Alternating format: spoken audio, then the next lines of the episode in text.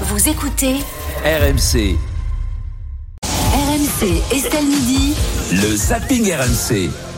Le zapping d'RMC, le meilleur du jour. Les GG, les réseaux sociaux, les réseaux sociaux sont-ils un lent poison? Après Facebook, Snapchat ou encore Instagram, nos jeunes sont aujourd'hui très accros, on le sait, au réseau social chinois TikTok. Ils y passent en moyenne 1h47 par jour. Une dépendance qui inquiète le gouvernement, mais également le fromager des GG, Johnny Blanc. Moi, ce qui est sûr et certain, c'est qu'on pourrait fermer tous les réseaux sociaux, Ah, quels qu'ils soient. Ah tous. oui, carrément, toi. C'est un truc, mais c'est immonde, ça nous détruit la société. C'est un truc, c'est la, la pire Enfin, catastrophe. Non, ça, Non, mais il a pas ça apporte complètement aussi tort. beaucoup de choses. Non, les réseaux Non, mais il n'a pas complètement tort parce qu'on est tous addicts ça, à c'est un ça. bel outil. Ce que tu mets dedans, c'est juste catastrophique. Non, mais c'est trop dur. Fred, ça t'inquiète toi? Ben oui, parce que j'en suis victime. C'est-à-dire? Ben, moi, aussi, je suis accro aux réseaux sociaux. Moi, je suis présent, euh, très présent sur Twitter, Mm. Euh, très présent sur, de plus en plus sur Instagram, parce que les gens sont plus, plus gentils sur Instagram. Mm.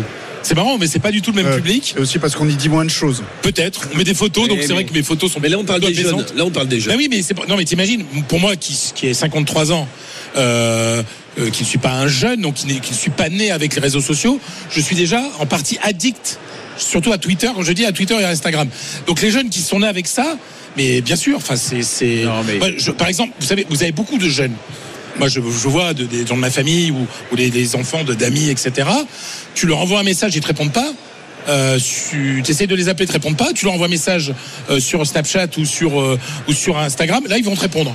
Ouais, c'est ça. Je, sont- je- je vis la même chose. Moi, j'ai deux filles, euh, 19 et 14 ans. Je- Après, il y a une différence de génération, mais je comprends pas. Moi, j'envoie des SMS, des textos, et j'ai jamais de réponse. Ou alors le, deux jours après.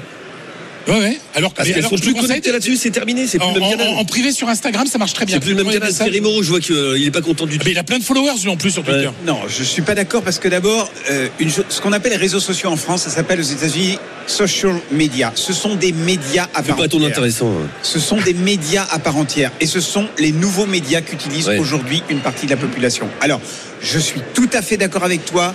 Il faut s'intéresser à l'accès des mineurs à ces médias pour qu'évidemment il n'y ait pas. Les Chinois, ils sont pas idiots. Hein. TikTok, ils ont limité à 40 minutes par jour en dessous de 14 ans. Donc leur propre, Ouais. leur propre média social, ils l'ont restreint pour les. Mais, mais pas pour les autres, hein, t'inquiète pas. Pour eux, voilà, mais pas pour les ça. autres. Il faut absolument contrôler l'accès de la jeunesse à ces médias, mais on ne peut pas. c'est- Ça me fait penser, excusez-moi, je vais faire un- une référence de vieux, à ceux qui disaient que le rock'n'roll était, était un truc satanique et qu'il fallait brûler. Excusez-moi, aux États-Unis, il y a des gens qui disaient que le rock'n'roll allait Oui, c'est vrai. pervertir la jeunesse et on brûlait des disques aux États-Unis. Donc voilà, c'est un média. Aujourd'hui, il fait partie de notre vie. L'interdire est absolument illusoire. Il faut simplement le contrôler dans son accès pour les plus jeunes et notamment l'accès à la pornographie parce que ça, c'est un vrai problème. Mais sinon, on ne pourra pas s'en passer.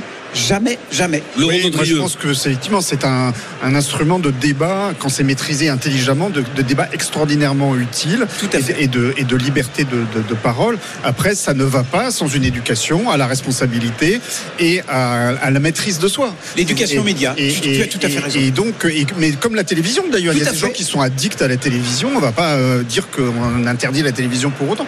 C'est une question d'éducation. Non, mais fran- franchement, moi, je, je me vois par moment. Euh, De, de, de, de- de- je regarde un film et je me prends parfois au bout d'une heure, à- alors que je regarde toujours le film, à regarder Twitter en même temps. Ouais, c'est pas bon. Et là, et là, ça, je me c'est- dis. ça, c'est un phénomène qui est très récent qui s'appelle la double, voire la triple consommation des médias. Oui, mais oui, là, oui, non, mais ce que je veux dire, mais non, mais je, je parle de l'addiction. Non, je parle de l'addiction Ouais, aux réseaux sociaux, ce qui fait qu'il y a comme un réflexe physique où à un moment, tu as besoin d'aller voir Twitter ou Instagram. Essaye de les- positiver et dis-toi qu'être capable de faire les deux en même temps, ça te ça t'aide à ne pas avoir Alzheimer plus tard. Ah bah ça va alors. Ah bah, tout va bien. Apolline Matin, le port du casque doit-il devenir obligatoire pour ceux qui utilisent des trottinettes électriques? Face à la dangerosité de ces engins, la députée Renaissance Danielle Brulebois vient de déposer une proposition de loi qui va dans ce sens, mais les utilisateurs rencontrés à Lyon par RMC sont loin, loin d'être prêts à porter ce casque. Le trafic augmente et donc le risque augmente. Ça a beau être bridé à 20 km heure, quand vous tombez à 20 km heure euh, d'une trottinette sur la fesse gauche, enfin à 60 ans, ça fait mal quoi. C'est pas obligatoire et j'y ai jamais pensé à en mettre un. ouais. Après, il y a le côté pratique, le fait de le trimballer euh, à droite, à gauche toute la journée, c'est embêtant. Les trottinettes, c'est quelque chose de spontané. Des fois, je suis en ville, je me dis pas, je vais prendre une trottinette et donc je vais pas prendre mon casque à chaque fois avec moi. Thierry Moreau. On a évidemment qu'il faut mettre des casques. On est aujourd'hui sur une explosion de ce qu'on appelle les mobilités douces qui sont pas du tout Mais rend obligatoire. qui ne sont on, pas du on tout oblige. douces. Oui, parce que vous, vous êtes sur la voie publique. Mm. À partir du moment, moi j'ai vu, je- j'ai pas plus tard que hier, parce que j'ai fait beaucoup de routes hier, j'étais en province, j'ai vu sur des routes, des, des- des- dans une ville, quelqu'un sans, sans casque roulant assez rapidement sur une, une voie où, où c'était limité à 70. Je trouve ça mais hyper dangereux. Et de toute façon, c'est simple. hein. Un jour, il faudra que les piétons soient à un endroit, ce- tout ce qui est vélo, trottinette à un autre endroit, et les véhicules Ouais, à moteur on a à un Paris, Tant qu'on ne fait pas ça, on n'y arrivera pas. Mais il faut arrêter avec ces histoires de mobilité douce. À partir du moment où vous êtes sur la voie publique, c'est dangereux. Vous avez en face de vous des, des véhicules carrossés. Vous n'êtes pas carrossé. Le casque obligatoire, ce serait le minimum. Laurent Nodrieux. Oui, euh, moi n'étant pas utilisateur de trottinette, je me soucie d'abord de la sécurité des gens, euh, des piétons en fait, Mm. et du coup ça, ça résoudra pas le problème. Mais euh, en revanche, si vous revoyez des films euh, des années 70, vous apercevez que tout le monde faisait de la mobilette. Euh, sans casque. Ouais. Et je pense que quand on a imposé le casque, c'est pas passé tout seul. Il y a des gens qui ont gueulé. Et aujourd'hui, euh, Et on a voilà, fait moins de La, morts. la ceinture Et- de sécurité, et, c'était en 76. et aujourd'hui, ça est- c'est admis et, et voilà, et c'est très bien comme ça. Donc Mm. je pense qu'on y viendra de toute façon. Fred Hermel. Moi, je suis contre le port du casque obligatoire pour les trottinettes. Bon, moi, je Ah, suis je- sais. simplement, moi, je suis simplement pour l'inter- euh, l'interdiction pure et simple des trottinettes, Voilà. qui sont un danger public. Ouais. Avant tout pour les piétons. Moi, je suis un piéton. Je ne suis que piéton. J'ai pas de voiture, j'ai pas de trottinette. Dieu m'en préserve. J'ai pas de vélo. Mais c'est facile, t'habites en ville. euh, Bah oui, non, mais, il y a des mais mais en excuse-moi, les trottinettes, c'est un truc de ville. Hein. Trottinette, c'est un un truc de ville. un- Mais c'est un truc de Mais ville. non, mais c'est ça qui est terrible. Non, Mais non, eh ben- non, eh ben, mais tu sais quoi, je vais te Je démentir. Parce qu'il y en a voir dans les villes moyennes. tu sais où j'habite On est, on, dans le. au stand- montre-moi la carte alors. On est au stand des Hauts-de-France. J'ha- J'habite à Cambrai. Voilà, c'est une petite ville. C'est une mais ville c'est moyenne. une ville 300 000. quand même. Oui, mais attends. Autour de, de Cambrai, quand je prends la route, parce que tous les matins, je fais Cambrai à Arras. Moi, je vois aujourd'hui. Je vois. Sur la route. ouais, ouais. Attends, je vois sur les routes de campagne des gars en trottinette le matin dans des petits villages, des gars en trottinette. Pourquoi? Parce que ces gens, euh, ils font comme ils peuvent, hausse du prix du carburant. Mais oui, mais ça joue, bien sûr. Ils n'ont pas les moyens de s'acheter un véhicule euh, qui consomme moins, notamment un véhicule électrique. Et moi, je vois de plus en plus, je sais, parce que moi, je suis à 5h, 5h30, 6h du matin sur- dans ces, dans ces rues-là ou dans, sur ces routes. Et tu as des, aujourd'hui, aujourd'hui des travailleurs modestes et qui ont choisi ce moyen de transport. C'était. Non, mais oui. Mais c'est très peu. Hein. Ah oui, mais Par quand rapport même, vois de plus en plus. l'utilisateur classique la trottinette est plutôt cadre, plutôt homme, plutôt cadre Oui, et plutôt âgé. Sauf que t'en vois de plus en plus. Non mais et donc, moi je suis pour l'interdiction. C'est un danger public ce truc. C'est d'ailleurs il y a un référendum le 2 avril à Paris pour savoir si le libre service Hmm. Ouais, mais euh, va être bien. ouais. Il y a une ville, il y a une ville qu'on connaît bien qui s'appelle Lille où les, les, les trottinettes en libre service ne sont pas autorisées. Oui, c'est vrai. Donc euh, on peut s'en- on a vécu très très longtemps sur cette terre sans trottinette. On peut continuer quelques siècles. hein. C'est vrai, ça c'est un argument massu. Bah ouais. Apolline Matin, pour ou contre un chèque anti-inflation? Les prix de notre alimentation ne cessent d'augmenter et une nouvelle hausse d'environ 10% est prévue dans les prochains jours. Une inquiétude pour l'association Famille Rurale qui appelle le gouvernement et les distributeurs à proposer un panier de produits de, euh, de qualité et produits équilibrés et moins chers. Que la grande distribution joue le jeu Mmh. de mettre en place des paniers qui soient PNNS compatibles. Encore une fois, c'est pas parce qu'on manque de moyens qu'on doit accepter Traduit, hein, quand vous dites euh, PNNS compatible, ça veut dire des produits bons, des produits sains. des produits sains pour notre santé. C'est Voilà. une Que dans ce tautologie. panier anti-inflation, il y a des bons produits. que- et que des bons produits et ensuite qu'ils soient visibles parce qu'en 2011 on oublie cette petite expérience qu'on avait déjà menée dans une période d'inflation on avait mis en place, le gouvernement avait mis en place un panier des essentiels. Il a absolument pas marché, tout simplement parce que c'était un jeu de piste pour les consommateurs de trouver ces produits anti-inflation qui, s'y trou- qui, qui, qui le contenaient. Donc il y a vraiment deux nécessités. La première, c'est de se focaliser sur une cinquantaine de produits dont on sait qu'ils sont sains pour notre santé et les rendre visibles en, en ma- en magasin, pourquoi pas par un, un rayonnage dédié. Frédéric Armel. Oui, des produits, des produits sains, des produits euh, visibles et des produits français.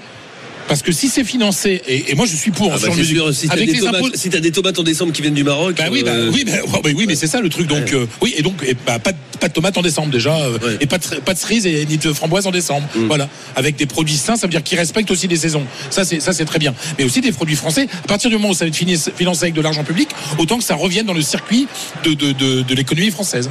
J'ai un peu peur de l'usine à gaz. C'est- C'est, c'est-à-dire quand l'État commence à se, à se mêler de la façon dont on doit manger. Alors encore une fois, je suis pour une alimentation saine, je suis pour le localisme, je suis pour aller chercher plutôt à manger près de chez soi et pas avoir effectivement, comme tu le dis, des framboises qui viennent du Chili euh, à cette période-là. Là, en ce moment, il y en a sur tous les étals.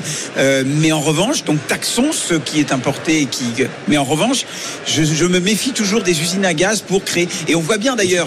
Si le panier, Je, le panier. je vais pas dire de bêtises, mais si ça vient de l'Union européenne, tu peux pas taxer. C'est vrai. Si C'est espagnol, si c'est euh, portugais, Non mais en revanche, euh, italien. un, un point très important. Ça fait des mois, des mois et des mois que le gouvernement n'arrive pas à mettre en place son fameux euh, panier euh, Ouais. anti-inflation Ouais. qui pourrait permettre à tout le monde d'avoir euh, des produits accessibles pour tout le monde. C'est très compliqué. L'État ne peut pas tout faire.